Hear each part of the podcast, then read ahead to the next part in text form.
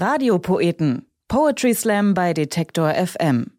Tag zusammen zu den Radiopoeten. Ich bin Ivi Strüving. Hi! Für unseren heutigen Radiopoeten geht es gerne hoch hinaus. Ich bin gern über Sachen. Ich kletter gerne, ich wander gerne, ich bergsteige. Alles, was mich über die Welt und über die Menschen bringt. Ich gucke gerne von weitem auf Leute und auf Landschaft. Das ist dann alles irgendwie viel entspannter, als wenn das so nah ist. Nicht fliegen, fliegen nicht. Aber so alles andere oben sein, über den Sachen sein und, und äh, die Anstrengung auf dem Weg dahin. Das mache ich. Und Käse. Ich finde Käse mega interessant. Also so äh, die Idee, Milch auf eine kunstvolle Art und Weise verschimmeln zu lassen. Äh, Finde ich einen guten Grundgedanken. Und ähm, ich würde gerne mal meinen eigenen Käse machen. Ich würde gerne mal äh, die verschiedenen Bakterien und, und, und, und hier das Lab und so alles zusammentun. Und ich würde gerne mal meinen eigenen Käse machen. So ein, so ein Signature-Käse. Das fände ich interessant. Das sagt Nils Stratmann. Er tritt seit 13 Jahren als Bleu Brode auf Poetry Slam Bühnen auf. Preisgekrönt. Ey, und ich meine, Bleu Brode, mit dem Namen könnte er tatsächlich einen Signature-Käse abliefern. Ein Buch hat er schon geschrieben, auf Jesu Spuren, eine Reise durch Israel und Palästina. Apropos Reisen. Sein Stück, das er hier bei den Radiopoeten liefert, dreht sich um das Internet. Und ich finde es total krass, wie sich das Leben dorthin verlagert hat. Ja, nicht nur in der Pandemie. Wer vor einigen Jahren zum Beispiel auf Reisen gewesen ist, in Hostels übernachtet hat, ne, der konnte noch ohne Smartphone mit anderen Travelern kommunizieren. Ja, da saß man schön zusammen. Und dann nur eine kurze Zeit später gab es schon Tische mit Schildern, ne, auf denen stand, das hier ist ein bildschirmfreier Tisch.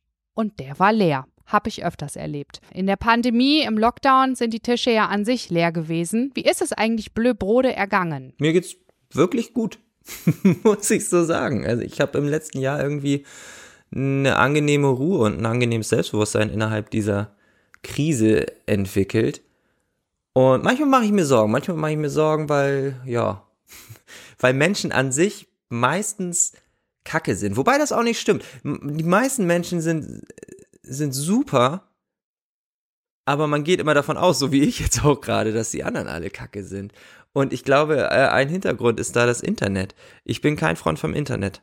Also ich nutze es auch und ich mag es mitunter auch, aber das Internet führt dazu, dass äh, die Zeit, die wir haben, dass wir die noch komprimierter nutzen müssen, dass alles noch schneller gehen soll und so weiter. Aber ähm, das erzähle ich euch eigentlich schon in meinem Text.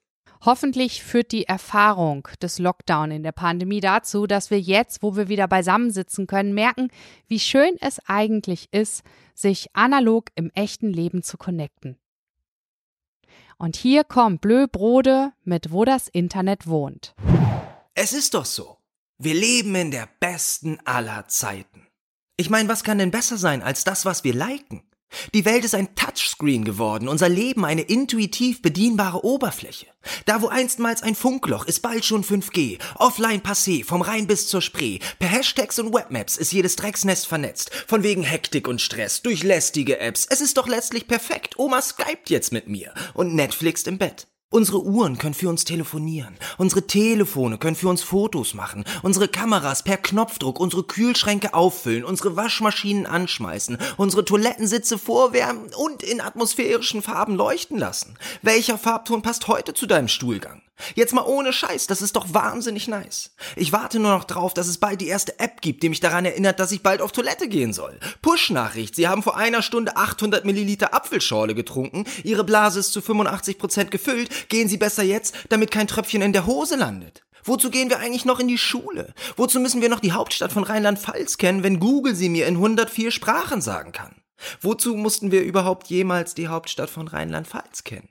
Und was sagt eigentlich meine alte Mathelehrerin Frau Dings da dazu, dass ich jetzt tatsächlich immer einen Taschenrechner in der Hose habe? Und einen Atlas. Und ein Wörterbuch. Und eine Wasserwaage.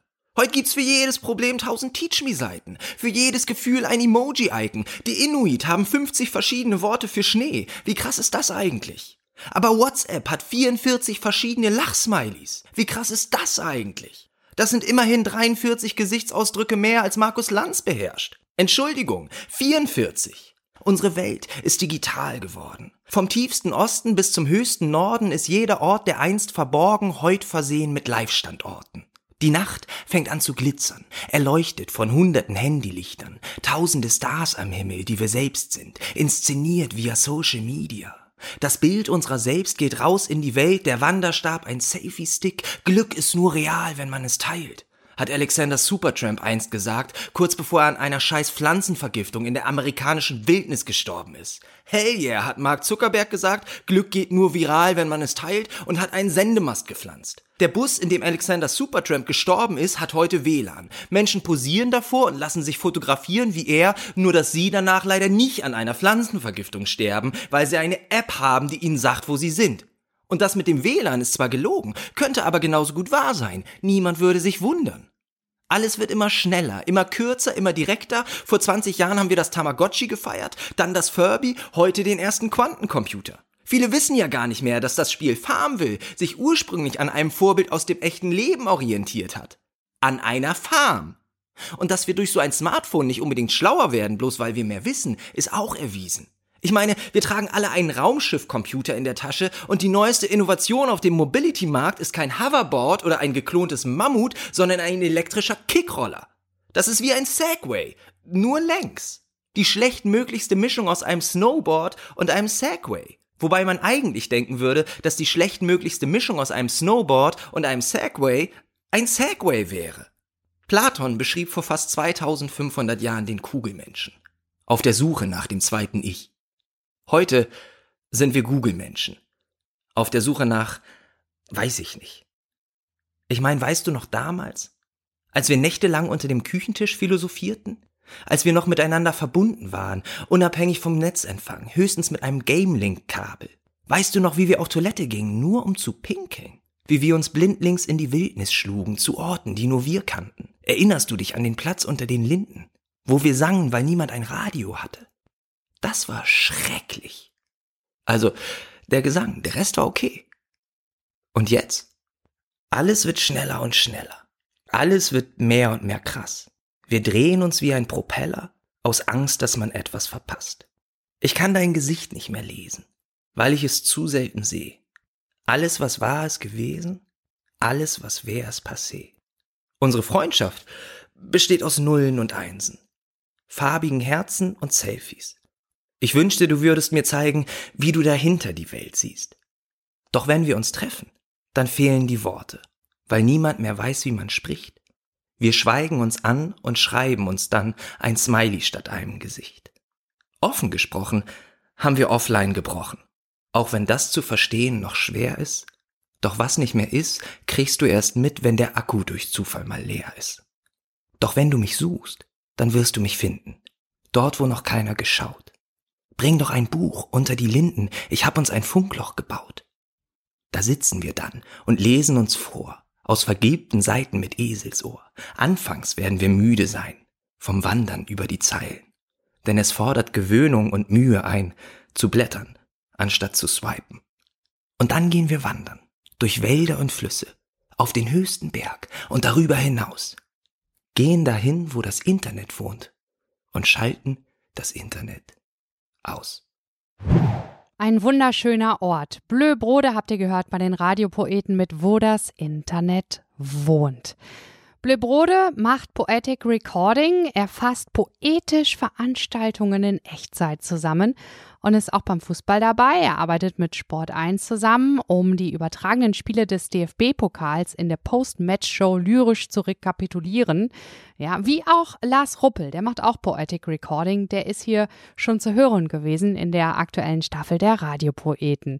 Die findet ihr auf Detektor FM und überall dort, wo es Podcasts gibt. Und in der nächsten Episode hört ihr Elif Duigo und ihr Stück Wie die Liebe riecht. Das ist übrigens inspiriert von Harry Potter. Radiopoeten. Poetry Slam bei Detektor FM.